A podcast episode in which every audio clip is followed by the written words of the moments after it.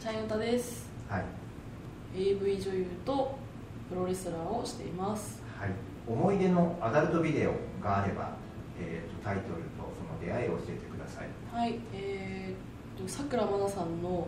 AV デビューえあそうですかはい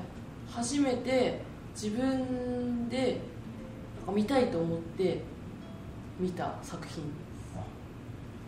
それまで AV 見見ることってあったんですか AV 見ることなかったですそれはなんで知ったんですかえっともともとさくらまなさんがあの高専っていう学校に通っていはいはいはいらっしゃったじゃないですか、私も同じあは僕高専出身でいちょうどさくらまなさんがデビューされる時に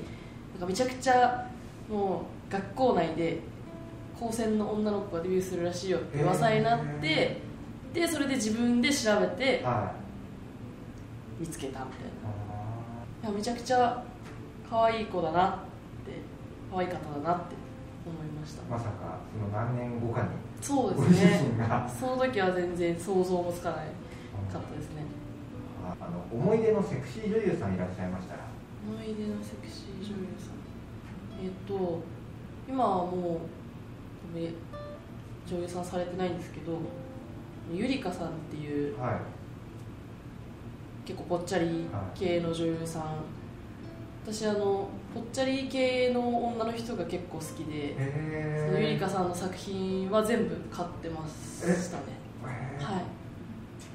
なんかお会いしたこととかはあるんですかお会いしたことはないんですよ、一方的な感じそうう一方的になんか SNS とか結構チェックして、へえはいえ直接メンメンション送られたりとかそういうこともなく特になく、はいで向こうてかねゆりかさんはうんチャイヨタさんがファンだっていうことも知らない知らないと思いますあそうですか、はいなんかぜひその機会にしてもらいましょうよはい、はいえっとご自身を振り返ってあの性の目覚めがいつだったのか教えてくださいそうですね多分小学校4年生とかそのぐらいですねなんか当時ちょっとエッチな少女漫画みたいなのが流行ってて、なんかそれの中にそういうシーンがうんはいあってなんかそれを見てこうちょっとなんかいけないものを見てるような気持ちになってましたそれってどういう感覚なんですかなんかこういう感覚あなんかこうキュンってなる感 じ子子宮が子宮が、子宮がその頃子宮って意識してたんですか意ね識してなかったですでもなんかなんなんていうんですかねダメなものをは見ている感覚いうお母さんに言われたら怒られるみたいーんな、は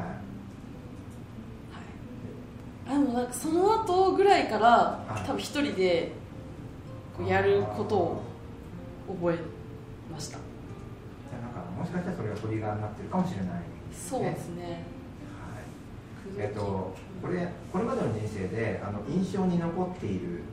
うん口説いたもしくは口説かれたエピソードがあればうんお聞かせくださいそうですねそこまで口説いた記憶もないし口説かれた記憶もあまりないんですけど、はいあのでも結構外国人の人に声をかけられますあそれはなどんな感じで、はいえなんかすごいお姉さんすごい素敵だねみたいな LINE 教えてってそこからなんか発展することはそっから発展することはあのまだないですねあそうですかはいこの先あるかもしこれの先あの今ちょうどない、はい英会話を習ってるんですけど、はいあのー例えば英語を学びたいんだったら英語圏の彼氏を作るといいよっていうのを、はいは聞いい、なたんんかで昔すかよらねよくそういうこと言われますけどね、ちょっとそれもありかなって最近思ってます、そうですかえっとこれまで体験した強烈だったとか強烈思い出深い性の話があれば教えてくださいそうですね思い出深い前にえー彼氏と旅行に行った時に、うん、泊まってたホテルのベランダであしたのが気持ちよかったです面白かったんですかへえそれなんか開放的で開放的でなんか誰かに見られたりとかしたんですかね多分見えてたかもしれないですね、うん夜だったんではまあ、ちゃんとは見えないかなと思っていでもまあなんか大体ごそごそしてると分かりますけどねわかりますかだってなんか変な声上がったりするじゃないですか確かにその時あの特に声を抑えたりとかしてなかったんでああそれはもう隣の人も気づいてますし、気づいてますかおそらくそうなんだうんじゃあ刺激的な体験だったんですそうでねすねあの好きな映画があれば一作にタイトル教えてください好きな映画はえー、そうですねパラノーマルアクティビティああご存知ですかあ僕私はあわかんないですか、はい